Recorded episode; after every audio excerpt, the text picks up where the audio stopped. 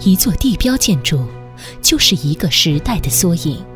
帝国大厦铭刻着工业革命的光荣，洛克菲勒中心珍藏着后工业革命的辉煌，香港国际金融中心诉说着信息时代的盛景。华融时代广场开创珠三角的专属时代。二零零八年，国务院明确了珠三角作为珠江口西岸核心城市的战略地位。珠海作为世界第三大经济体的核心城市，港珠澳一体化的桥头堡，珠三角最具发展爆发力的城市。华融时代广场，世界靠岸，一定中心。